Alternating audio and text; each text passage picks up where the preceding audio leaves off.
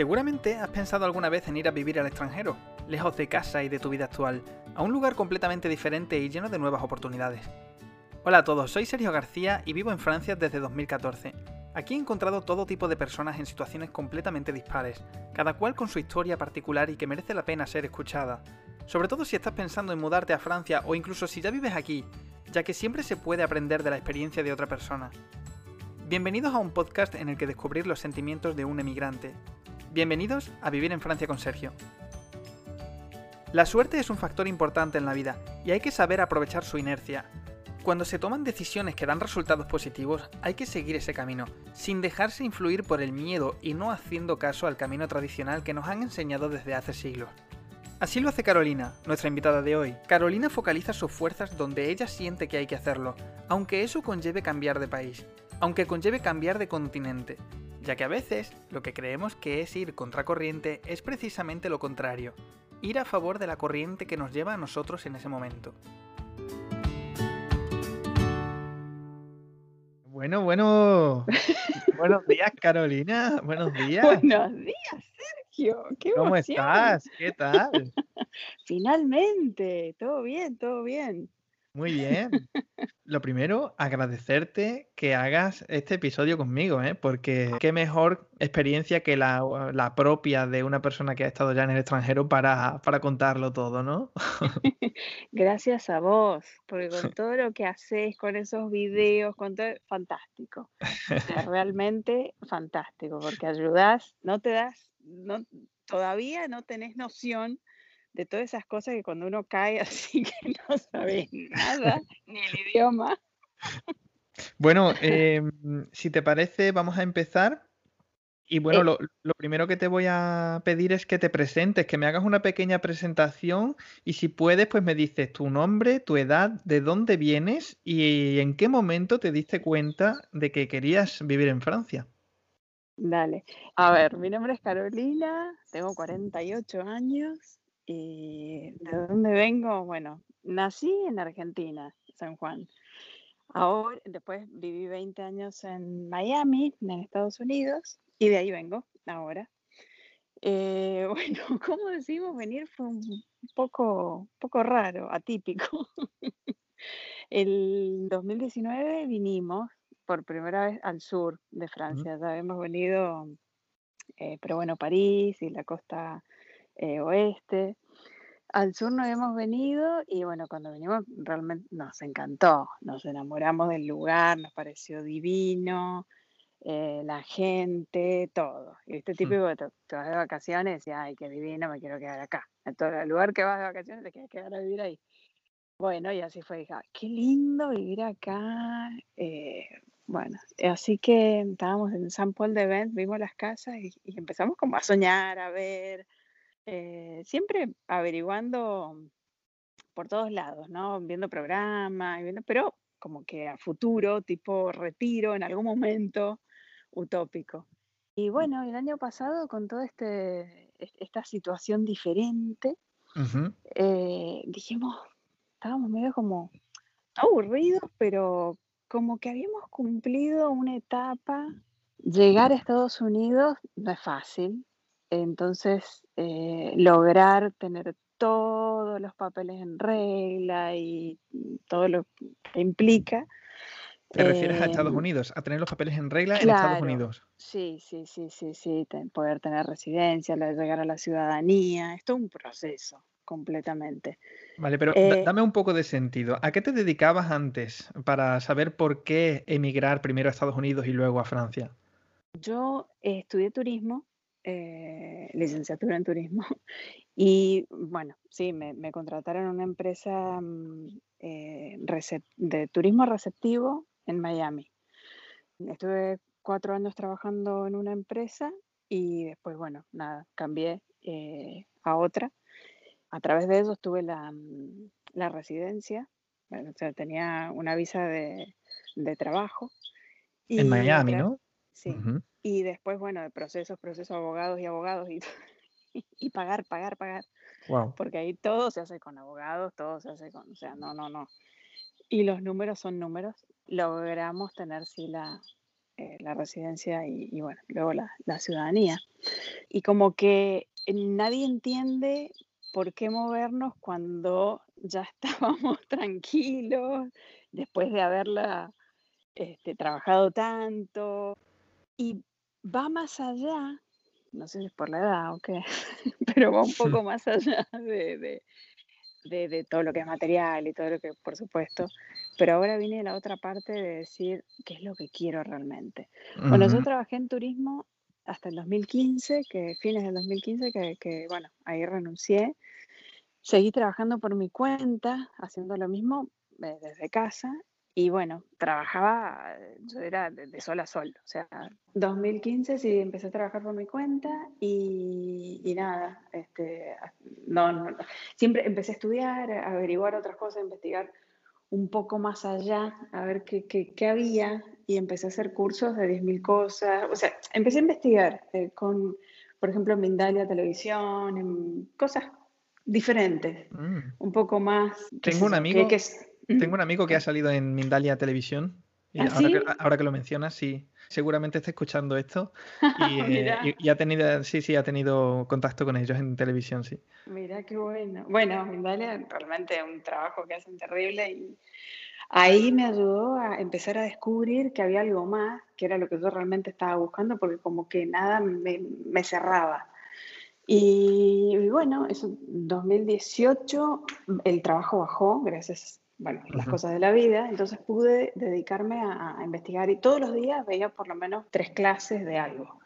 Sí, no, no, no, y aparte averiguaba algo, ay, ¿qué es esto? Entonces era como los chakras, entonces bueno, y ahora, y así, pum, pum, pum, y estaba haciendo un curso de registros akáshicos, que yo dije, ¿qué es? Entonces empecé a investigar, y la chica, después de seis horas de clase, le dio como referencia a Matías Di Stefano, un chico argentino, bueno, empecé a buscarlo, y ahí empecé a, descubrir otra faceta de la vida que, no, que, me estaba llamando y que yo con todo el trabajo y el día a día y todo no escuchaba. Entonces, bueno, pude calmar y, o sea, como, me calmaron, digamos, en 2018 como bajaron el trabajo, entonces pude dedicarme a hacer lo que quería hacer. Y bueno, ¿qué fue? A principios de, 2019, ahí lo, conocí a este chico que fue a, a dar un, Pude ir un fin de semana a una charla y ahí conocí, claro, a un montón de gente, porque todo lo que era mi entorno era nada que ver a lo que yo estaba sintiendo, analizando, estudiando. Yo era como hablar en chino, o sea, cero. Porque tu entorno, eh, eh, es que no, lo hemos mencionado y yo tampoco lo sé a ciencia cierta, pero tu entorno tiene algo que ver con la astrología, ¿no? Bueno, hoy, bueno, sí, de todo un poco. de, todo, un poco. Claro, es, como que empecé a buscar qué era lo que quería realmente mi alma, qué era lo que realmente mi propósito en la vida. Empecé a cuestionarme muchas cosas que yo acá gratis no vinimos, o sea, cada experiencia que uno tiene es por algo, que, ¿por qué? ¿Cómo? ¿Cuándo? ¿Dónde? ¿Qué, qué, qué quiero saber? Y ahí empecé a investigar de todo y cuanto más averiguaba, más quería saber y más se me podía pasar el día entero escuchando charlas y, analizando y investigando. Estudié de todo. Hice cursos de astrología. Eh, bueno, soy reikista, o sea, hago reiki. Cursos de suyok, que es una terapia que hago con las manos, que mm, es como reflexología, pero eh, puedo encontrar el dolor en los puntos de las manos o de los pies y luego con una semilla se calma el dolor automáticamente. Entonces eliminamos fármacos y así. Y bueno, en 2019 empecé a, hacer, a descubrir con toda esta gente que me llevó por el camino que yo estaba buscando, porque no tenía, empecé a hacer terapias de todas, la que se te ocurra. La hice, todo lo que se te ocurra. Wow. equilibrio energético, lo que sé, todo. Y, y a estudiar, porque no solamente me quedaba con eso de ok, me hicieron Reiki. No, no, no, no, quiero saber. Entonces, bueno, hice los niveles. Y bueno, 2020 eh, fui a Egipto, fue mi primer viaje a Egipto con, con este chico Matías y Stefano con, con 100 eh, personas más. Todo eso antes de llegar a Francia. Todo eso fue como el, por qué hoy estoy acá, una cosa así. Ajá, vale. que uno tiene diferentes caminos, bueno, el mío es medio raro. Muy bien. Todos los caminos llegan a Roma. Todos, todos. Y bueno, entonces, bueno, ya cuando llegué a Egipto dije, quiero moverme, quiero mudarme o cambiar o lo que sea de lugar. Y mi marido pensó lo mismo. Él también fue un fin de semana a Egipto, un fin de semana anterior. Eh, era, era una fecha puntual, que justamente fue antes de toda la pandemia, y bueno, nos dijeron bien que bueno, van a ser dos años, y así es, que son palíndromos, porque febrero 2, 2020, y los próximos dos años va a ser 22 de febrero 2022. Entonces son dos años de espejo, donde uno se tiene que mirar a uno, a uno mismo, donde se tiene que trabajar a uno mismo y donde si no lo haces, te van a encerrar para que lo hagas. Mm. Así que, bueno, cuando, cuando volví estaba todo este circo de, todo este, este, virus, qué sé yo, y yo no entendía nada. Y todo empezó a hacerme mucho más ruido, pero con, cuando decía de mudarme, yo decía, otra vez, a otro lado. No tenía claro bien dónde, no había elegido este lugar. Y nadie se ¿Quién decía eso? ¿Quién decía? ¿Quién? Mi, inconsciente. Sí, sí, sí, pero mi, mi consciente, mi hoy, me decía, otra vez mudarte. Si ya, ya hice todo, o sea, ya estaba estable, tranquila, tenía mi departamento, tenía todo perfecto, amistades, todo, y, y, de repente volver a empezar otra vez. Cuando, cuando planificaba salir, eh, o sea, mudarme, todo empezaba a salirme bien, todo empezaba y cuando decía, ay, no, pero justamente todo está tan bien, ¿por qué no me quedo? Cuando decía me quedo, empezaba todo mal, decía, bueno, vamos a tomar carta en el asunto. Entonces con mi marido dijimos, si realmente nos tenemos que mudar, vamos a ver si se puede vender un departamento en plena pandemia y a ver qué pasa. Bueno, en dos horas se vendió. Ok. Wow. O sea, lo pusimos a la venta, que ni siquiera yo le había firmado los papeles, todo, que toda la chica, y, y me avisa y me dice, mira, lo publiqué. Le digo, pero ¿cuándo? Me dice, hace dos horas y ya tengo gente que lo quiere ver, ya tenemos propuesta. Nada, la primera persona que lo vio nos mm, ofreció más dinero para que no lo mostremos más y comprarme, todo, y, comprarme todos los muebles, no existe. ¡Wow! Eso, no, no, existe, o sea, cuando tenés que empezar a escuchar, a ver, a seguir, porque si no, o sea, si haces oído sordo, definitivamente. ¿Y por qué Francia y no otro destino?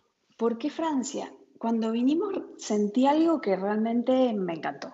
O sea, difícil explicar pero como que primero, salvando las distancias, pero me hacía acordar mucho a mi tierra natal, o sea, los árboles, las veredas, eh, bastante similar, es muy tranquilo. Bueno, los pueblos divinos de, miles de años, por supuesto que no, pero, pero todo lo que es Aix-en-Provence, eh, bueno, no, no, lo estoy pronunciando como corresponde. Sí, sí, sí, se, dice así y, eh, y de hecho de hecho, mm, me extraña, o sea, has visitado Aix-en-Provence, que está muy, muy, muy cerca de Marsella, pero sin embargo vives eh, un poco más lejos.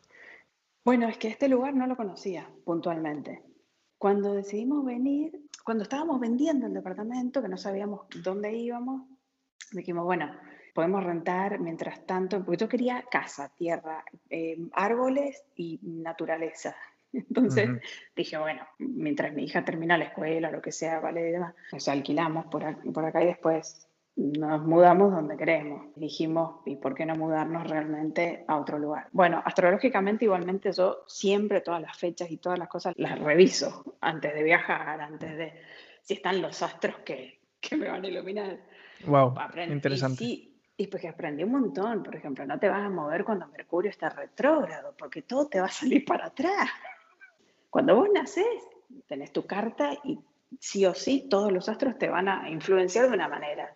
Por eso vos tenés un signo zodiacal, por eso cada uno tiene su, signo.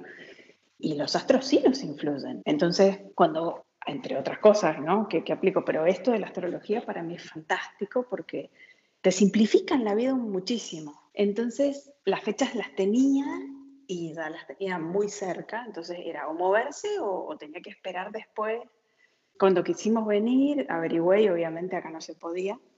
Nadie puede, pues tenés que tener residencia acá o, la ciudadanía y, ninguna de las dos aplicaba, pero soy italiana, entonces eh, decidimos viajar a, Italia.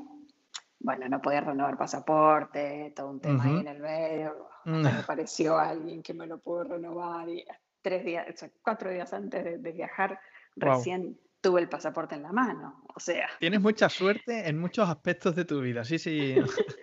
bueno, sí, debo reconocer que sí, pero también ayuda un poquito. Cuando uno siente que va por ahí, caminar. O sea, si vos realmente, si, si, si, si lo estás sintiendo, hacelo, porque después la puerta siguiente se te va a abrir. Y ahí es donde viene la suerte, cuando pasan los milagros y esas cosas, que, uno, que son cosas inexplicables, que en teoría no podría pasar, empiezan a pasar cuando uno es coherente, digamos. Cuando uno piensa, cuando es pensar, sentir y hacer en forma alineada, eso es la coherencia. Cuando empiezas a ser coherente, entonces ahí cuando se te empieza a encarrilar todo. O sea, si, si bien lo entiendo, es si ves que una cosa te está saliendo bien, tienes que focalizarte en eso que te ha salido bien, porque si pones todo tu esfuerzo, muchas otras cosas van a salir bien. Exacto, exacto. Muy bien. Sí, en realidad nosotros hemos venido a esta tierra a ser felices, no es que a sufrir por la vida y por lo... O sea, a través del sufrimiento el ser humano aprende, obviamente, y te das tus experiencias y demás, pero no hace falta eh, aprender a través del sufrimiento. También se puede aprender a través de la experiencia y de la felicidad, que eso no lo tenemos muy incorporado por una cuestión religiosa, el catolicismo, ¿no? que, es eh, ganarás el, pan con el sudor de tu frente y el látigo de atrás, ¿viste? Son cosas que nosotros no nos damos cuenta, pero nosotros lo tenemos en nuestra genética, pero por generaciones y generaciones. Entonces, romper ese tipo de patrón, que fue lo que a mí me pasó, porque yo soy católica mm, apostólica romana, así me criaron, y agradezco, pero cuando yo empecé a aprender todo esto, tuve que desaprender para volver a aprender. Entonces, volver a, borrar, empezar a borrar un montón de conceptos que siempre me hacían ruido y que no los entendía, hoy los entiendo, y es como que vaciar la vasija, pero quedarte con el agua que realmente necesitabas, que por ejemplo el tema de la fe. Pero he incorporado muchísimas cosas más, como por ejemplo la reencarnación. Yo decía, eso era palabra pecado mortal para mí, no, no, no. Entonces, bueno, fui aprendiendo, por eso fue una avalancha muy rápido, en el 2000, entre 2018 y 2019, fue toda una avalancha de, cuando me di cuenta que hay algo más, empezar a investigar empezar a estudiar, empezar a ver y empezar a, abrirme a decir, ok, hay algo más. Y empecé a estudiar también eh, la parte del judaísmo, que, es la raíz nuestra como el cristianismo, y ahí descubrí un montón de cosas, y el judaísmo sí cree en la reencarnación. ¿Y por qué nosotros no? ¿Y cuándo se cortó? Yo parecía un niño, o sea, lo sigo siendo. Mm. Entonces, seguir investigando y no aceptar un mandato establecido por generaciones de, de vida y vida y que no es mío, o sea, ¿por qué me tengo que, hacer...? Eh, o sea, entiendo lo que dices. Quieres decir que durante mucho tiempo se nos ha enseñado cosas que supuestamente deben ser así y luego aprendes que si tú no lo haces así es otra forma de progresar, por así decirlo, y que muchas veces lo que nos, lo que nos, lo que nos enseñan tiene techo, tiene tope. Y, entonces tienes que tirar por un camino que en teoría no es el correcto, porque es lo que te enseñan, pero que ese camino también es viable para progresar. Exactamente, me encantó tu resumen, gracias, porque si no, yo sigo. Y hablando de aprender, hablando de aprender, porque creo que tú no hablas francés, por, lo menos antes de llegar. en absoluto. No, cero. ¿Y cómo lo llevas? Porque ¿cuánto tiempo hace que te has instalado? No, un par de meses. Un par de eh, meses. estamos ahora en, mediados de enero, hace un par de meses. No, no, no, no, no, no hace nada. Y mm, nada, sí, bueno, con aplicaciones y demás, pero no le he dedicado el tiempo. Debo reconocer que la gente es demasiado amable. bueno, eso es tu punto de vista, que bueno, que... Pero, ¿sabes? Eh, eso de la amabilidad, yo tengo mi propia religión, mi, religión es el karma, y yo pienso que cuando nosotros damos eh, positivo, recibimos positivo y viceversa. Entonces, tú que eres una persona muy que recibe bien, que eres eh, amable, abierta y seguro sonriente, porque sin verte, mm, yo sé que eres sonriente, pues es natural que un mínimo de lo mismo lo recibas. Porque sí, porque sí, sí, o sea, es lógico. Si yo voy por la calle, voy sonriendo y hablo a la gente de forma agradable, es más probable que yo reciba eso que recibir pues agresiones o, que la gente me hable mal o me mire mal. Eh, bueno, eso es verdad. En, eso, en eso se basa mi teoría. Eh, sí, sí, sí, sí. El, karma transformado en dharma. sí, un, poco. Pasa que, estamos felices, entonces no hay otra manera. Y, he visto que mm, por ahí no es muy común a lo mejor, eh, a diferencia de, en Miami, que, que es muy eh, hay mucha gente de Centroamérica que es muy alegre. Entonces acá lo que veo, que me hace acordar mucho a, Argentina, en el lugar donde nací, es que no sé por qué, si voy caminando y si me cruzo con alguien, alguien bueno, bonjour, algo así. Y la gente te saluda y te agradece y, la cantidad de gente que ha venido acá a instalar 10.000 cosas, porque siempre algo pasaba. Y lo mismo, y es agradecerles porque, y también conocerlos y demás, y no sé, no sé si será. Mm. En, Francia hay muchas fórmulas de mm, politesse, que se llama, que es educación, y es verdad que tienen muchas palabras, pues decir buenos días, eh, dar las gracias, cuando interrumpes decir pues em, discúlpeme por favor.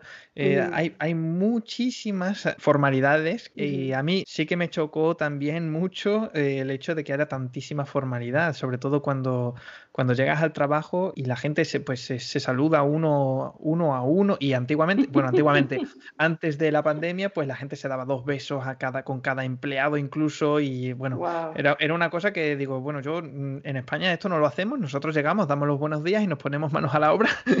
y aquí pues como que dan un poco más de tiempo a esa formalidad y a ese, no sé, esa transición entre que llegas, saludas y luego ya te pones... Bueno, qué lindo. O sea, eso me gusta de, de, las diferentes culturas, ¿no? Ir aprendiendo, adaptando. Y siempre detrás de eso que me estás contando, que para mí es novedad, siempre hay un porqué. Entonces ahí es donde me gusta estudiar la historia, de por qué todo eso, porque nadie es así porque así. Siempre hay una, una razón, desde si el clima es árido o si, o si hace frío, la gente va a ser árida y fría. Entonces es lindo, qué lindo eso y, y, bueno, también es, es bonito incorporar, incorporar también nuevas cosas, nuevas ah. costumbres, que eso es lo que quiero, quiero sí eh, Empaparte. Sí, ser una absorber esta energía. Sí, sí, porque definitivamente si sentí venir es por algo. A, este lugar no, no había llegado, sinceramente, me quedé más en el sur. No había venido hasta acá. En el sur. Ahora estoy. Y ahora, espera que te lo digo en francés. Podría haber buscado otro, otro lugar que se pronuncie más fácil, pero ahí va. Eh, bueno, he visitado poco por allí, pero sí, eso forma parte del 06.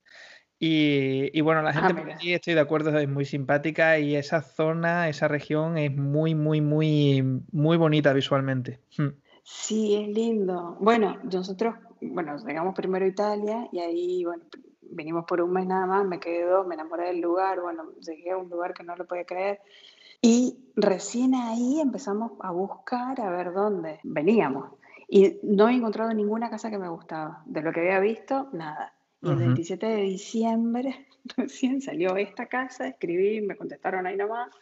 Nos hicieron un tour eh, virtual como para ir adelantando y bueno, previo, obviamente, todo el papelerío, que todo eso fue para mí novedad completa. Yo no tenía, no tengo, ese, no, no, voy caminando y me voy enterando. Entonces, bueno, contratamos sí un abogado de, inmigración, aunque sé que es fácil o lo que sea, pero digo, debe haber, deben haber un montón de cosas que no sé. Entonces, para mí, siempre contratar a alguien del lugar es un consejo para no comerse tantas paredes. Entonces, bueno, sí tuve dos entrevistas con este abogado y para que me guiara bien cómo, hacer, cómo aplicar, cómo hacer las cosas como corresponde. Y después, bueno, todo lo que fue el papelerío del trámite, de, nos pidieron una garantía, aparte de las garantías que, que, se pedía para la casa y demás, y ahí te pedían, bueno, toda una radiografía completa. y bueno, nada, nos sentamos una noche con, con, con mi marido y fue todo mandar, mandar, mandar. Y nos contestaron en 24 horas, la verdad. Todo listo, aprobado. Cuando vi, ahí recién entonces la inmobiliaria como que movió un paso. primero, tener esto, hmm. la garantía de la casa, y después entonces empezar a, ver. Pero eh, yo había visto esta casa y era la única que quería. Me gustaba porque no tenía muebles, aparte la mayoría las rentan con, con muebles y no quería.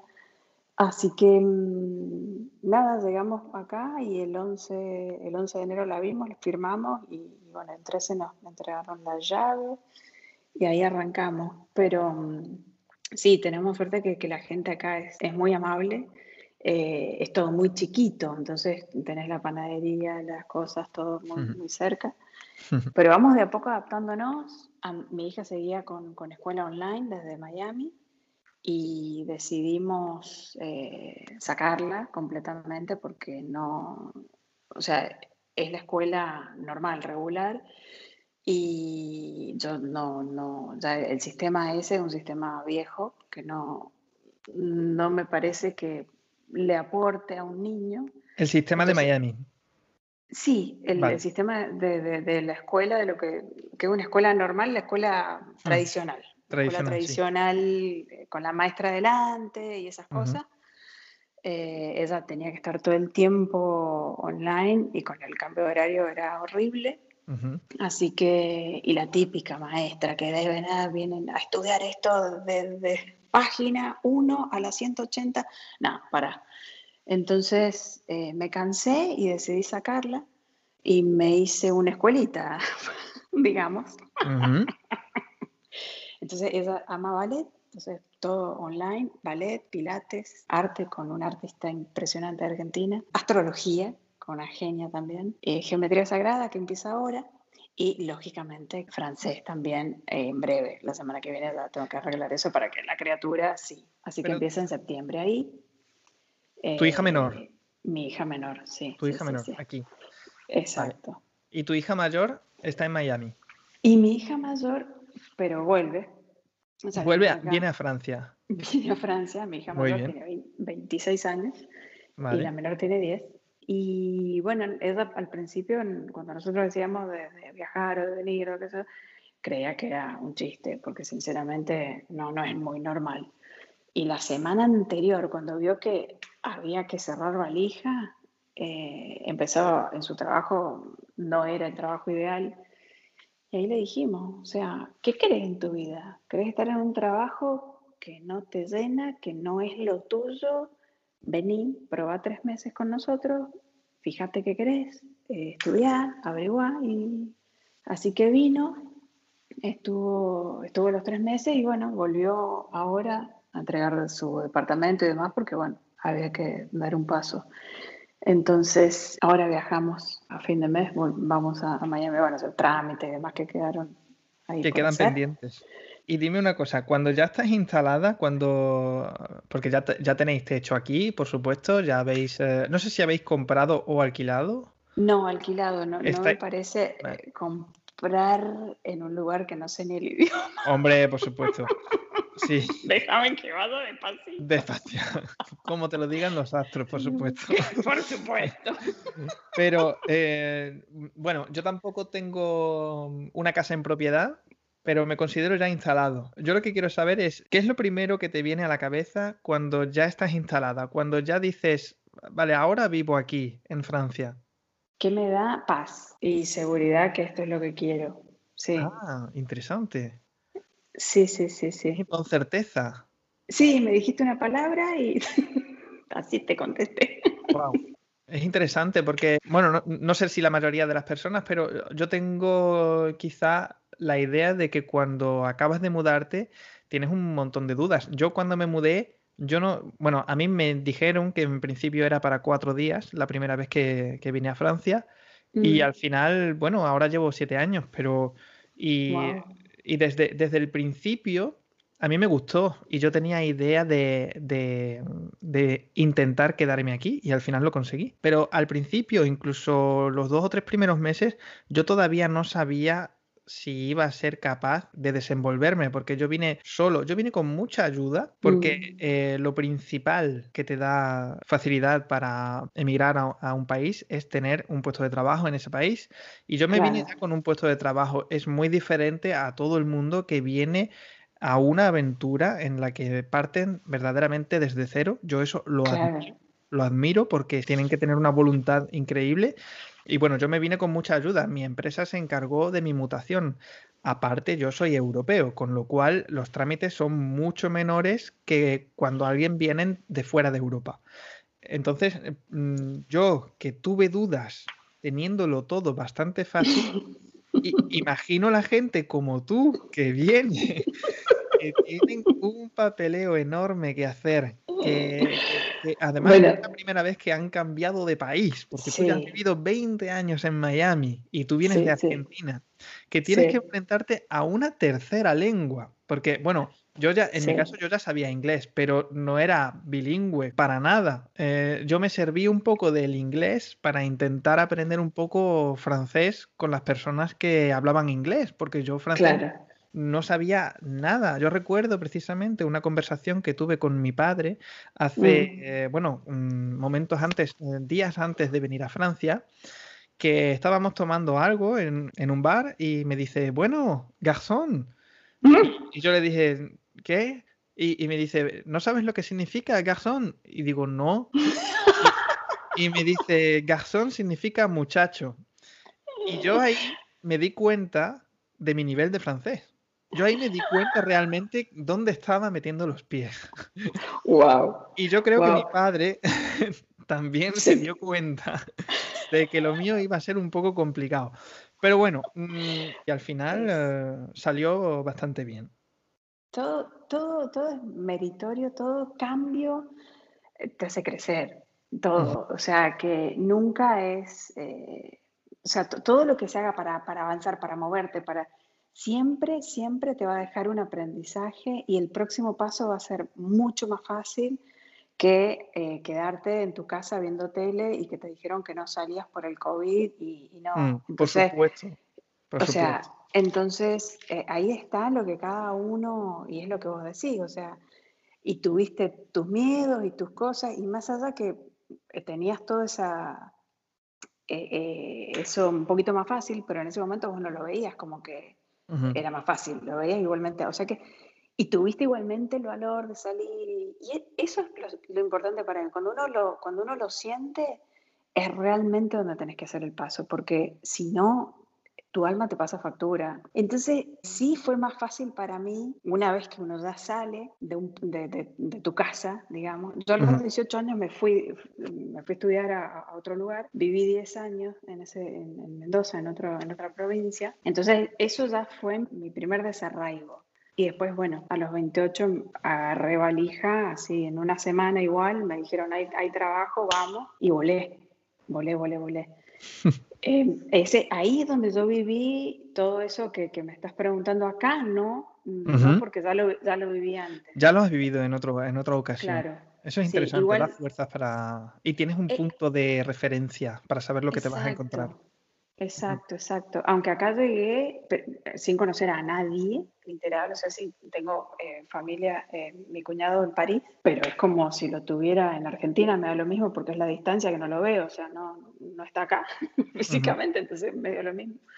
y el tema del idioma. O sea, pero la gente le pone tanta buena onda en tratar de, el que no sabe inglés, y hablamos al italiano, ¿viste? Saca las manos y hablamos. Porque tú- ¿tú hablas italiano? No, pero hablo con las manos. Vale, ¿Cómo se habla italiano? el lenguaje de los algo. signos es universal. Eso lo, Es lo- eso lo dice mi madre. Mi madre dice el lenguaje de los signos es universal y tiene toda la razón. pero es que te hace entender como sea. Y Ujú, primero pedir disculpas, que no lo estás diciendo porque estás en un país que deberías saber el idioma. Punto número uno. Y después seguir y la gente como que, no sé, te, te, te ayudan, sí, a, a lo que sea. Así que mm, para mí sí, una nueva aventura está muy, muy reciente y, y sí lo siento, aunque esté recién llegada, sí lo siento casa.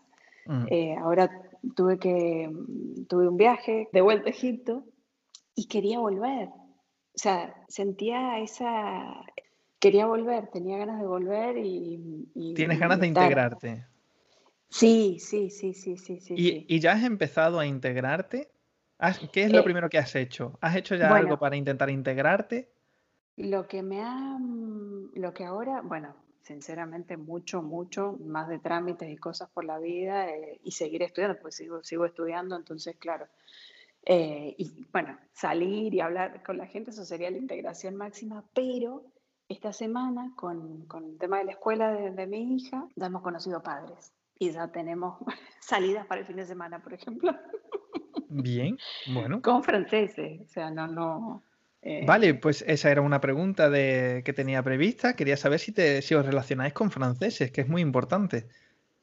Bueno, eh, estos primeros, que, es que no hay opción acá donde estoy. Aquí no hay, por más que quiera, no hay otra opción más que franceses y me encanta, porque esa es la idea, integrarme y ver qué, qué es lo que nos trae esta tierra para, para crecer, para aprender y para seguir experimentando.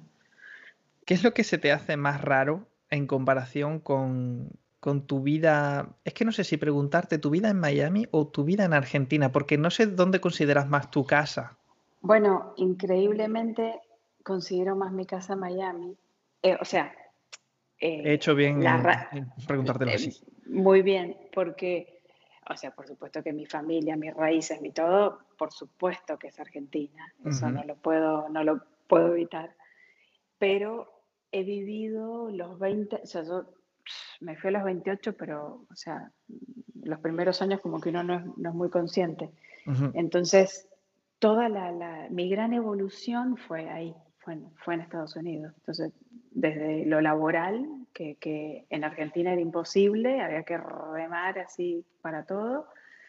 Y bueno, llegué y a Estados Unidos remás, pero corres. O sea, O sea, el que quiere trabajar, trabaja, el que quiere ganar plata, gana, el que, o sea, ahí no hay stop. Eh, las leyes no son como acá, que eso fue lo que, eh, está bien, lo, entiendo, acá es como en Argentina. Me acá me hace acordar mucho todo lo que es el sistema y tal, Argentina. Me hace acordar mucho. Sí, porque es todo más tranquilo, es todo más... Eh, el papel, el sello, el traiga mañana, te damos, o sea, internet, la velocidad, no, leo, pero es lo que yo quería, yo quería bajar, bajar un cambio. Bajar el ritmo. claro, en Estados Unidos, o sea, eh, es todo en, en, el instante, o sea, querés conectarte a internet, ok, listo, tú, listo, o sea, te hacen un clic, ya está, estás conectado. Eh, ¿Qué velocidad querés? La elegís, la máxima, ok, listo, pum, a mil. Y los costos no son, eh, todo es más barato en Estados Unidos que acá. Ajá. wow. Eh, sí, sí, sí, sí, sí, sí, sí. Acá, entre que el euro está más caro, eh, los servicios. O sea, a mí me lo pones así y a mí no me darían ganas de bajar el ritmo. O sea, si tú me dices que allí todo es instantáneo, es más fácil y además es más barato, ¿quién querría, quién querría cambiar eso por, algo más lento y más ¿qué caro? Es lo que quiere, pero ¿qué es lo que quiere tu alma realmente? ¿Qué es lo que sentís que te llena el corazón. Bueno, yo soy alguien que me considero un poco impulsivo. Mm, mi mujer diría demasiado en algunas ocasiones. Y hago las cosas porque me salen porque tengo muchísimas ganas en un determinado momento. Perfecto. Y, le pongo todas mis fuerzas en ese momento. ¿Vale? Luego ya no sé, ya no sé a dónde me va, a llevar. Si veo que progresa, continúo. Si veo que no progresa, pues paso a otra cosa. Pero además, así. muy rápido. Ese, bueno, esa es la fórmula. O sea, hacer lo que, lo que sentís. O sea, hay gente que, ojo, yo me encanta Estados Unidos, ¿no? Y le agradezco porque y mi hija nació ahí, o sea, es un país que te da todo. O sea, como te decía, el tema de las leyes laborales, o sea, eh, puedes estar trabajando 20 años en una empresa y ese mismo día a la mañana te dicen, hasta acá llegaste, eh, tu caja, no puedes acceder a, la computadora, no, no, te entra la llave para abrir las puertas. E, esa, esa, es la otra parte. Y así con lo que te fuiste, te dan el último cheque del día y se terminó. Y ya está. el despido libre, wow. Sí. Claro. Y te quedaste sin nada. Pero eso es lo que hace que vos esa misma caja no termines ni sacarla del baúl de tu coche porque enfrente ya tenés otro trabajo. Porque la gente contrata, ta, ta, ta, ta, contrata, así como contrata, despide. Pero, pero no hay eh, que te quedaste sin, o sea, el paro que le dicen ustedes, que, que quedarte sin, sin trabajo, allá es eh, lo que te dan, la remuneración es muy poca, o sea, ni sobrevivís. Claro. Se qué sé yo, eh, serán. Es una motivación, es una motivación para, salir a luchar por un trabajo y no quedarte estancado. Exacto. Entonces, eh, aparte conseguís trabajo. Conseguís. hay carteles que te dicen ahora contratando, now hiring. En, los locales, vas y tenés los carteles. Porque. Porque sí es fácil, como es fácil contratar, como es fácil despedir, es fácil contratar. Entonces, no el que te diga no consigo trabajo, mentira. o sea, eh, eso es, muy diferente eh, con respecto a la vida en Francia, porque si tú supieras, yo he conocido gente que me han dicho, por ejemplo, mi hermano es clandestino y no tiene derecho a residir en Francia y por supuesto no tiene derecho a trabajar, pero tiene un conocido que tiene un mm. trabajo pero que no quiere trabajar, no tiene un contrato a jornada completa, entonces el Estado le da una ayuda económica para completar su sueldo y poder vivir decentemente. Entonces la primera persona lo que hace es que va a trabajar en su lugar, entonces mm. utiliza sus documentos, utiliza eh, su, tarjeta de identidad, o sea, su, su DNI, y él va y se presenta por el otro y el dinero, el dinero que, llega a la cuenta bancaria del otro se lo reparten entre los dos. lógicamente, un 80% es para la persona que está trabajando y el 20% se lo queda a la persona que consiguió originalmente el trabajo y que es la que le deja trabajar. Eso me lleva a que dos personas están viviendo con medio trabajo y la ayuda del Estado. Así que imagínate, es demasiada ayuda. Si eso existe, la gente lo que va a terminar haciendo, que es lo que pasa, es buscar a trabajar lo mínimo posible para compensar con la ayuda del Estado. Y al final em, nos volvemos holgazanes. Es una pena, porque además cuando pierdes tu trabajo, por supuesto, tienes una prestación por desempleo que te deja vivir eh, tranquilamente, puedes estar tranquilamente dos años sin, sin dar un palo al agua y, claro. Y claro, y, yo cuando, cuando, cuando, me cruzo a gente que, han sido despedidas y, llevo ya varios meses sin verlos, me los cruzo y digo, oye, ¿qué tal y cuál? Y, me dicen, bien, bien, he recibido varias ofertas de trabajo, pero todavía tengo tiempo, así que las he rechazado y sigo disfrutando del tiempo. Y es curioso, ¿no? No tiene nada que ver con lo que me estás contando. No, no, eh, claro, ese, ese, es el, ese es el mismo modelo que hay en Argentina, exactamente igual. Entonces, eh, lo que, la gran diferencia que veo en Estados Unidos es esa, o sea, que eh, cualquier persona tenga papeles o no, porque también puede ir a, levantar una mesa en un restaurante y nadie te pide nada, pasa, y lo que ganan, porque allá la propina, el tip, es mínimo el 15%, del 15 al 20% del el bill de la, de la comida que tenés que dejar. La propina. La propina, claro. Yo tengo amigos que, bueno, en, pleno South Beach claro, les costaba salir de ese trabajo con papeles y todo, ya después de haberlos tenido, porque, porque era muchísima plata lo que, lo que se ganaba. Claro. Pero, por ejemplo, si te quedas desempleado, no, eh, te cubren una cierta cantidad de meses y todas las semanas, por no decir todos los días, te están llamando y tenés que eh, informar a dónde fuiste, qué trabajo aplicaste y qué fue lo que te contestaron.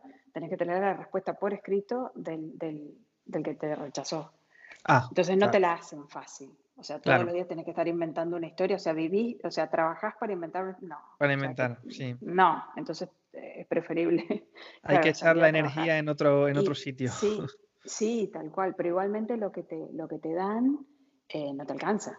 O sea, no, no, no, te alcanza para vivir. O sea, podés tener eh, alguien, un roommate o algo, pero, pero alguien, cabeza de familia, no, ni por ¿Te da para comer tú? No, no, no te da ni para, ni, ni, para pagar la renta. O sea, no, no, no podés vivir. Y si te quedaste sin trabajo, los servicios corren igual, tenés que pagar igual todo. O sea, no es que mm. nadie te va, te va a dar una palmada en el hombro, en absoluto. Pero hay trabajo.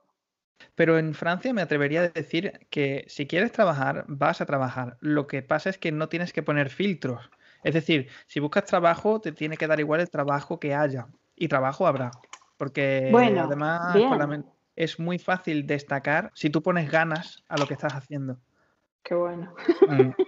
sí, no, pero además, es así, porque yo lo veo en mi, en mi empresa, contratamos varias veces al año varias decenas de personas.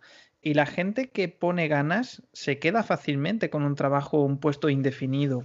¿Vale? Pero la gente que, que, llega y están allí para pasar el tiempo y no ponen ninguna, ninguna motivación, esa gente es la que al final vuelve al desempleo. Pero bueno, yo diría que no es difícil destacar, no es particularmente difícil. si le pones un poquito de ganas, tienes Un... Solo un poco de voluntad.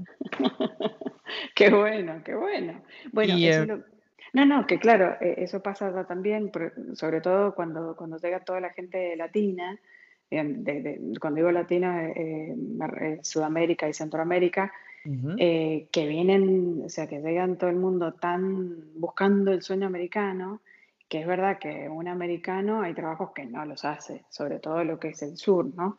Donde hay más gente llega, no los hacen, pero el que acaba de llegar sí. Entonces, eh, como decís, o sea, el que quiere trabajar y el que quiere ganar, eh, lo, lo, tiene. Y bueno, y, y, el seguro médico hasta cuando subió Obama, genio, eh, era, era carísimo, sinceramente. O sea, yo pagaba 1.440 dólares por mes. ¿Al mes? Por el grupo, al mes por el grupo familiar. Wow. Eh, sí, bueno, por eso te digo, el, el, gobierno cuando te, cuando te quedas en paro te dan 1.200 dólares. Con eso no haces no, nada. Claro. Te quedas mirando al norte. Ahora Obama, no. La misma cobertura y dijo, todo el mundo tiene que tener salud y eso fue histórico, porque eso jamás en la vida, en la historia de Estados Unidos eso se vio. Y hoy una familia puede pagar por mes menos de 200 dólares y tiene cobertura completa.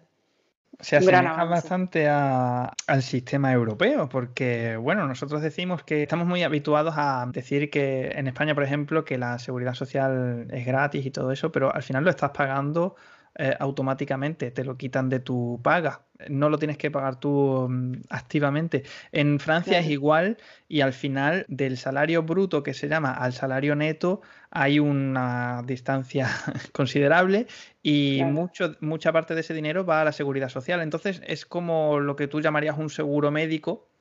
Lo que mm. pasa es que está establecido por ley y tú no puedes elegir, bueno, sí, puedes elegir un, un complemento de salud que se llama, que sería la mutua. Y bueno, que desde 2016 la mutua es obligatoria en Francia. Yo cuando llegué no era obligatoria. Entonces, lo que no te cubre la seguridad social tenías que ponerlo de tu bolsillo. Y desde 2016, una mutua, que es un complemento de salud, es obligatoria para cubrir el resto de gastos o casi todo, porque al final cuando tienes seguridad social más una mutua, prácticamente no pagas nada. O sea, es muy raro que pagues algo. Y si pagas algo, lo pagas y luego te reembolsan. Al principio yo pensaba que el mejor sistema de seguridad social que había era el español, porque en el español yo nunca he pagado por nada. Pero lo que no vemos es que aquí en Francia se pagan las cosas de tu dinero, pero luego te reembolsan y al final te sale mejor te sale mejor. Por ejemplo, el dentista es particular porque en España el dentista no está cubierto por la seguridad social y eh, lo, tienes que, lo, tienes que, abonar tú. Pero yo, por ejemplo, he ido al dentista recientemente aquí en Francia y cuando me ha presentado la factura de más de 700 euros, mm, mm, flipé un poco, pero luego ha sido todo reembolsado. O sea, yo he tenido que pagarlo de mi bolsillo pero luego ellos me han reembolsado la totalidad entre la seguridad social y la, y la mutua. Al final tiene sus ventajas ese sistema y la verdad es que menos mal que Obama ha hecho las cosas así porque yo creo que tiene razón, la salud es lo primero y pagar un pastizal por, eh, la, salud. No, antes era imposible. O sea, mi marido tuvo varias cirugías, ¿no? Y la primer cirugía salió 120 mil dólares. ¡Wow! Sí. Las otras, 65 mil. Eh, pero el negocio que o sea, todo lo que se mueve ahí es impresionante. no tiene, y yo veía lo que ponían, por ejemplo, las curitas, las cositas, esas cuando te lastimas que te ponen, no sé cómo se dice acá. O, las tiritas. Esas. tiritas. Era, o sea, era como si te dijera, no sé, tirita, una tirita, 35 dólares. Voy a decir, verdad. O sea, eran los precios encima después, yo me tomaba el tiempo, porque después me volví medio una experta en el, en el tema, en ver, y era, era, o sea, entre gracioso y triste, porque sí, o sea, e-, bueno, yo no, yo no, veo dónde le ves la gracia. Y además es que cada vez que hablo contigo me, me, cuentas tus desgracias y me las cuentas entre risas. es verdad. Como la última vez cuando viajaste a, e, Egipto y, me dijiste, ah, pues el PCR al final lo pagué para nada y te reías y yo decía, pero esta mujer tiene una filosofía de vida increíble. Le pasan desgracias y ella se ríe. o sea, una deuda de, de 120.000 euros puede ser una deuda de por vida para ciertas personas. De por vida. El tema es que te bajan el crédito, porque allá tenés puntos. Es como un juego, como el juego, como un TEG, por ejemplo. Yo vas sumando puntos. Pase la casita, te sumo un punto.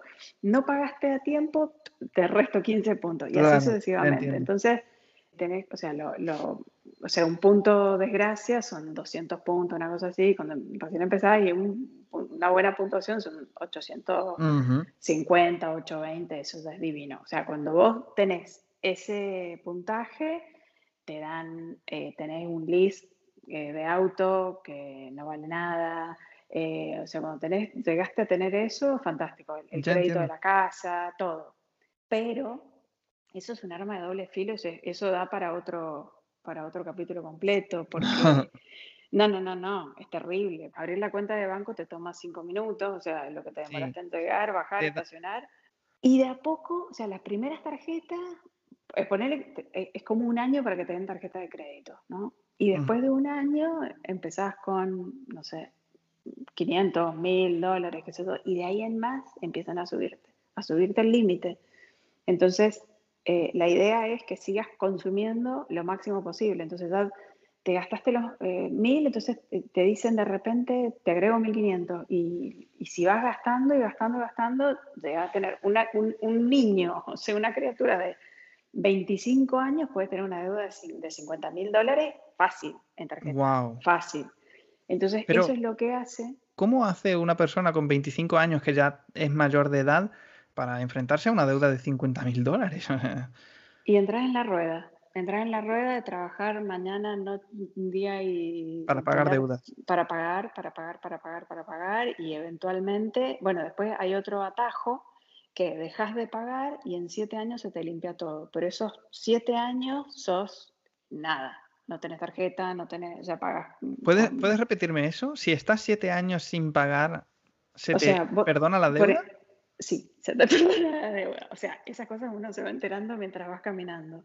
Sí, se te perdona la deuda. Y lógico. no la deuda al IRS, que es la, deuda del Estado, eh, con el Estado no se juega. Eso ese juego es con las tarjetas de crédito. que todo el mundo sabe que es un robo porque te empiezan a, o sea, empieza con un interés de, no sé, del 15% o algo así, y terminas con un interés hasta del 35%. Entonces, se sabe que es eh, eh, un juego que es un robo, digamos, entonces en esa liga se juega de esa manera. Así que nada, eh, averiguaré acá todas las reglas, las cosas, la, vida.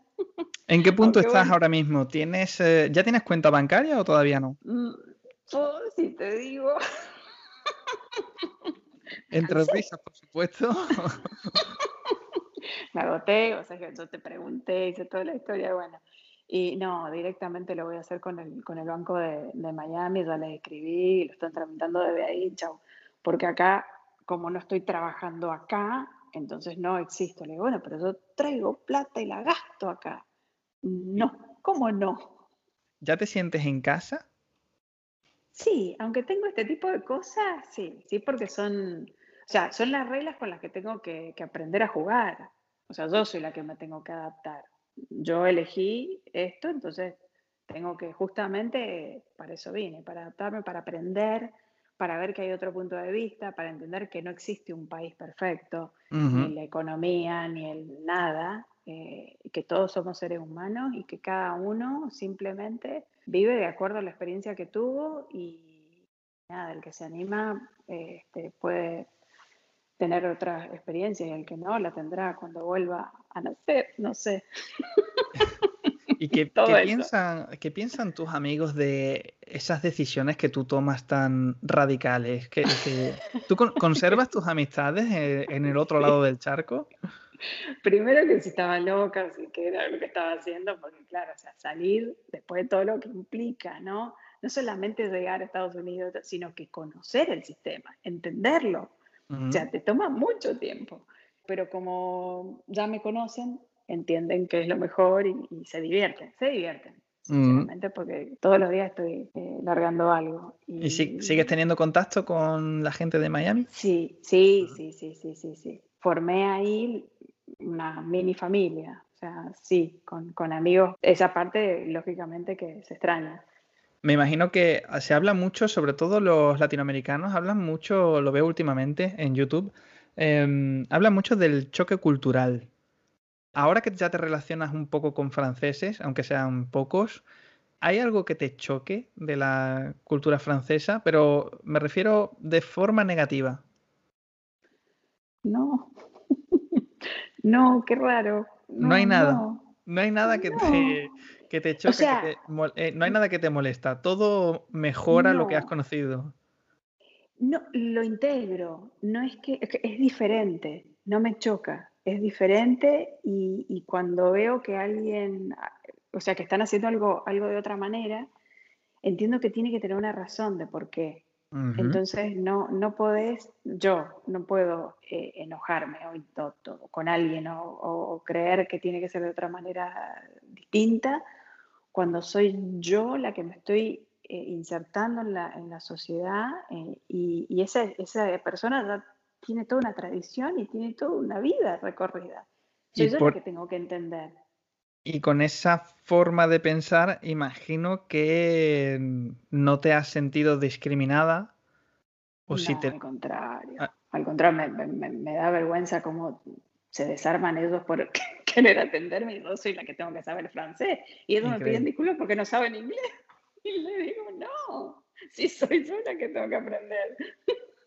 Me piden disculpas que no, que no saben inglés. Ay, mi vida, pero faltaba más. Perdón yo. Y ahí, vuelvo, ahí vuelvo a mencionar el karma, porque yo pienso que tienes tanta positividad dentro tuyo que lo que te llega en mayor proporción es positivo. No tiene otra, otra explicación. Gracias. es que es más divertido, es más divertido. Porque uno tiene dos opciones, tomártelo y que se te haga una úlcera o reírte sea, si, la vida es un juego y si la pasas mejor y todo te sale mejor, con, buena onda, con buena energía, con, o sea, ¿para qué? ¿Para qué complicarse si todos vamos a llegar a lo mismo? Entonces es, disfrutar, disfrutar de, lo máximo y, nada, este, reírse, reírse mucho, comer mm. sano, no comer más carne, dentro de lo que se pueda. Y nada, Increíble lo que, lo que estoy aprendiendo contigo, Carolina. es increíble. Me, encanta, me, gusta tu filosofía de vida y creo que tengo muchísimo que aprender de ella. No, no, no, no. Somos, somos todos lo mismo. Lo único que tenemos que hacer es recordar, eh, acordarnos, porque todos lo sabemos. Nosotros somos, hemos, somos, o sea, encarnamos en la tierra, es un espíritu que nosotros sabemos que tenemos espíritu. Somos todos, todos iluminados, por llamarlo de alguna manera. Y llegamos acá y dijimos, bueno, vamos a venir sin, sin memoria para ver cómo jugamos en la cancha con, con las mismas herramientas, a ver qué pasa. Pero cuando uno toma conciencia que uno ya tiene toda esa sabiduría adentro, que uno puede vivir de otra manera, que esto es un juego, que la vida es un juego, simplemente, es cuando te relajas y decís, pero claro, o sea, para eso venimos, para, experimentar, para aprender, para conocernos, o sea, a divertirse. Cuando uno más se ríe, eh, elevas la frecuencia y, eso es lo que, lo que atraes. O sea, tu trabajo es fantástico, ayudas a la gente y se te acerca gente y has ayudado a tanto, porque mm, también he tenido el honor que me has contado un par de cosas, y dices, wow, o sea, eso es, eh, eh, eh, es hermoso lo que haces. Entonces te va a volver. Es que sabes lo que pasa, que lo que yo recibo es en ciertas situaciones que, que la gente pide ayuda y la pide pensando que piden favores inhumanos. Y yo digo, pero es tan fácil ayudar a esa persona. y, claro. ellos, ellos, lo ven como si, como si fuera casi un milagro. Y, luego te lo, te lo, agradecen, pero, pero por 10. O sea, el retorno es eh, infinito. A nivel místico, espiritual, como tú dices, pero a, un nivel que no es tangible, lo recibes por 10. Paralelamente a, tu trabajo del día a día. Recibir a alguien acá y, y, hacer todo lo que haces, o sea, una consultoría completa, o sea, eso vale oro. ¿Entendés? O sea, así que genial, genial todo lo que haces. Yo te agradezco enormemente por todo y por la onda y por toda la, parte de los datos. Dime una cosa, pensando en tus hijas, ¿ellas cómo se toman tu filosofía de vida? ¿La aceptan contigo? ¿Te siguen por inercia? ¿Cuál es su forma de pensar? Bueno, mi hija menor fue la que en realidad me hizo renunciar a mi primer trabajo y fue mi primer golpe pero yo quería estar con ella desde kinder, digamos, y poder disfrutarla. Entonces, como que con mi hija menor fue al revés la situación. Ella ha sido la que eh, inconscientemente me ha llevado a poder lograr hoy eh, en el punto donde estoy, por renunciar y no saber dónde ir, y, pero yo quería estar con ella, entonces después fui atando cabos y, y ella es la que no quiere comer carne, entonces hemos dejado de comer carne y tiene razón y es todo una, un aprendizaje porque los niños vienen completamente diferentes. O sea, los niños que nacen ahora, olvídate. Hmm. Claro, bueno, mi hija es, cristal, eh, están los índigos, los cristal, y, ahora vienen los arcoíris, que es la unión entre los cristales y los, y los índigos, eh, que son hermosos. O sea, es, es, es aprender y aprender de ellos, escucharlos. Así que para mi hija Ahora cuando le dije que largara la escuela, todo después de haber aprendido y entendido un poco, ¿no? Porque me falta muchísimo por seguir estudiando y aprendiendo, pero cuando, cuando entendí esto, por ejemplo, de la escuela, que le dije, déjalo, y ella me dice, ay, pero mamá, ¿cómo? Le digo, siendo feliz, listo, chau, lo largó y es feliz. Y ella me pidió, le digo, ¿querés estudiar astrología? Sí, entonces tiene 10 años, está estudiando astrología y ahora geometría sagrada y demás, y cosas que jamás en mi vida, o sea, yo hubiera dado cualquier cosa para estudiar todo eso. Pero eso dónde, lo terminó. ¿Dónde está estudiando? Online. Ah, bueno, esta semana está en, la escuela Montessori porque está eh, viendo a ver si le gusta, le encantó, por supuesto. El sistema es lo que, lo que yo quiero, que es al revés, que es, eh, no es enseñar, que es meterte con una cuchara, sino es educar, que es sacarlo, el interior que tenés, lo que vos trajiste y, traer y compartirlo con los demás. O sea, es al revés el aprendizaje. No es el maestro que vos tenés que prestar atención, sino que es justamente el, compartir entre todos, es al revés, la enseñanza, como se hacía antiguamente. No sé si llega a, a lo que como se estudiaba hace 12.000 años, pero más o menos es la idea. Y todo esto otro, hasta que empiece de vuelta en septiembre las clases, lo está haciendo todo eh, online. Y, y, bueno, y salir y, conocer nuevos lugares, que eso también te abre, o sea, yo ir a la escuela todos los días, todos los días es un camino diferente, te abre el cerebro. Pues el, el, GPS me manda por cualquier otro lado. ¿por dónde voy? Yo sigo. Subida, bajada, viste lo que es, todo curva. acostumbrada a Miami una ruta, ¡bum! seguí derecho. Y acá es todo, te metes en un bosque, entonces todo eso el cerebro, como que se van, las neuronas se van activando y eso hace que el próximo salto sea más ilógico todavía. Pero hay que animarse. Cuando das el primer paso, vos subiste un escalón, el próximo escalón no es el segundo. Ya subiste de a dos escalones y después vas a subir de a cuatro y así sucesivamente. Siempre se te va a ir facilitando todo. Eso con mi hija menor, que fue toda una parte. Y mi hija mayor, que viene con, con, con otra mentalidad, ella, yo la, la, veía como mucho más americana. Yo la, o sea, enganchada en el sistema. El sistema tradicional. tradicional y bueno, el del trabajo a full, me hace acordar muchísimo a mí, porque yo decía lo mismo. Bueno, mi hija es como un clon y, y peor, topadora, arregla todo, o sea, trabajo, trabajo, trabajo. Y cuando dijo que, que sí, que venía con nosotros, ella la estaba viviendo sola, porque en, Estados Unidos se van temprano, no, no, es como en los países nuestros que, que por ahí se quedan. No, ella ya vivía sola hace años, los chicos se quedan hasta cuando son más grandes, no, en Estados Unidos ya después de los 18, 19 se van a vivir solos. Eh, así que mi hija vivía sola y volver ahora a vivir a la familia en un punto me dice, ma, pero es que como que yo he vuelto, pero a otra familia. Claro, porque en ese tiempo que ella no estuvo, para mí fue el salto más grande de aprender y todo, y no lo vivió día a día. Y ahora que ha estado con nosotros, viendo y, y escuchando y aprendiendo y todo, eh, estaba feliz. Cuando ella vino para acá, nosotros le dijimos, no queremos que trabajes, quiero, queremos que te descubras qué es lo que vos realmente tu alma quiere. Entonces pinta, dibuja, toma clases de lo que quieras. Y ahí, en esos tres meses, como que entendió y, eh, como que le hizo un clic, digamos. Y nada, ahora está estudiando, también está estudiando, bueno, empezó con curso de numerología, con, obviamente, carta astral. Todo el mundo se tiene que hacer su carta astral para hmm. poder caminar en la vida. creo, creo que mi hermana estuvo informándose o creo que un día llegó a casa y decía, sé leer el tarot. Eh, ven, que te voy a echar las cartas y vamos a ver qué dice, no sé qué. Y a mí eso me sonaba todo a chino y no le presté atención. No sé si hoy por hoy ella todavía lo practica, pero... Y tal vez si, si ya lo tuvo de antes, seguramente ahora lo tiene más perfeccionado. El tarot, sinceramente, es eh, eh, cuando vos sacás las cartas, lo único que hace es leer la energía que tenés, entonces te va, te va a leer lo que tu subconsciente está pensando que vos ni por casualidad te enteraste, bueno, lo lee la carta. Eso es para, para ayudarte a, a, traer al aquí y ahora lo que estás pensando que no tenés idea, que después ejercitando todos los días con el tema de la coherencia, todos los días estar consciente de pensar, sentir y hacer en forma alineada, porque uno piensa una cosa, pero uno está sintiendo otra y definitivamente hace cualquier otra cosa. Mm. que es muy normal.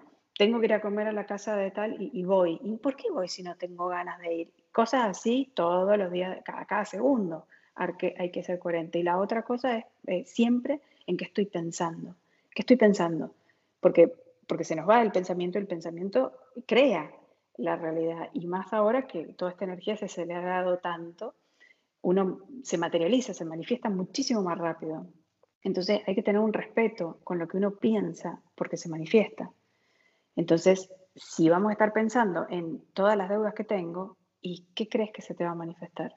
En cambio, ¿de qué manera puedo y, conscientemente dar vuelta a ese pensamiento? Y así, lo, y así lo vas dando vuelta. Bueno, volviendo al tema de mi hija. Sí. que me fui por las ramas. Nada, bueno, mi, hija igual, gracias a Dios, este, me apoya en todo esto y lo principal mi marido, que ha sido justamente mi, mi soporte principal, porque uno puede largar y qué sé yo, pero cuando tenés a tu marido que, que mira para el norte, no digo que sea imposible, pero se te hace un poquito más complicado el día a día. Él no está metido así como yo en el tema, pero eh, yo solarizo el agua todos los días en casa. Eh, me encanta trabajar mucho con el agua porque es poderosísima. Entonces, que el agua que tomamos y cuando no traigo el agua solarizada me dicen, no hay agua solarizada. claro, como que porque el gusto le cambia, porque la frecuencia, nada. Eh, eso es mágico, es mágico. Gente que se ha sanado de, de, enfermedades importantes. El, agua, bueno, el agua es un ser vivo eh, que se descubrió que tiene memoria. Me puse a investigar, a estudiar todo y bueno, hay un genio japonés, Masaru Emoto, que estuvo años de su vida investigando el agua y tomando muestras de diferentes partes del mundo y las congelaba y leía y veía cómo se eh, formaba esa partícula. Y cuando venían con, eh, de lugares que tenía energía fea, la partícula que formaba era espantosa, como una, como una cosa así este, marrón, fea.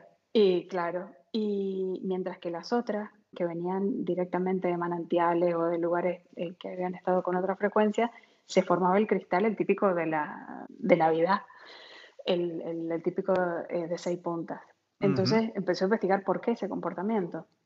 Y bueno, el agua reacciona a todas las frecuencias que recibe. Entonces empezó a, hacer estudios y a poner agua con, con música clásica, eh, con palabras lindas y demás. Y por otro lado, rock pesado, con palabras eh, horribles, eh, de odio, de ta, ta, ta, ta. Entonces, en la misma, en la misma agua, las, las, partículas después, cómo se formaba una y otra, era abismal. O sea, una era divina y la otra era un desastre. Y a eso para, terminar de darle, o sea, se le pone la palabra, porque el agua lo lee, captura toda esa información, y se le agrega frecuencia. Yo la que, la que uso es la 432 Hz, porque es la frecuencia que ahora está empezando a vibrar la Tierra. Entonces, vibremos y, caminemos con la corriente. Y, y, bueno, nada, con el agua la, la trabajo así. Eh, sí le pongo palabra y también geometría sagrada, que me encanta el universo se expresa a través de la geometría y, bueno, la geometría te ordena. Cuando empezás a dibujar geometría o a hacer geometría, automáticamente empezás como a, liberar y, a, centrarte. Es como una meditación. Los dos hemisferios del cerebro se neutralizan y es como una meditación. Hermoso. Eso lo he aprendido recientemente, que para bloquear los pensamientos negativos hay que ponerse a dibujar porque cuando dibujamos estamos bloqueando todo lo demás y estamos completamente concentrados en, los garabatos. Es excelente. Sí, lo aprendí recientemente, que 20 minutos dibujando pueden mejorar mucho tu estado anímico. Total. Sí, hmm. independientemente de lo que te, tal cual te vaya a salir, un garabato, no importa. Creo que este será el primer de dos capítulos, porque obviamente no, no, tienes, no tienes todavía mucha, mucha experiencia en Francia. Y entonces no tienes todavía mucho que contarme de, tu vivencia aquí. Bueno, ya me has contado varios problemas que has tenido para, hacer un leasing o...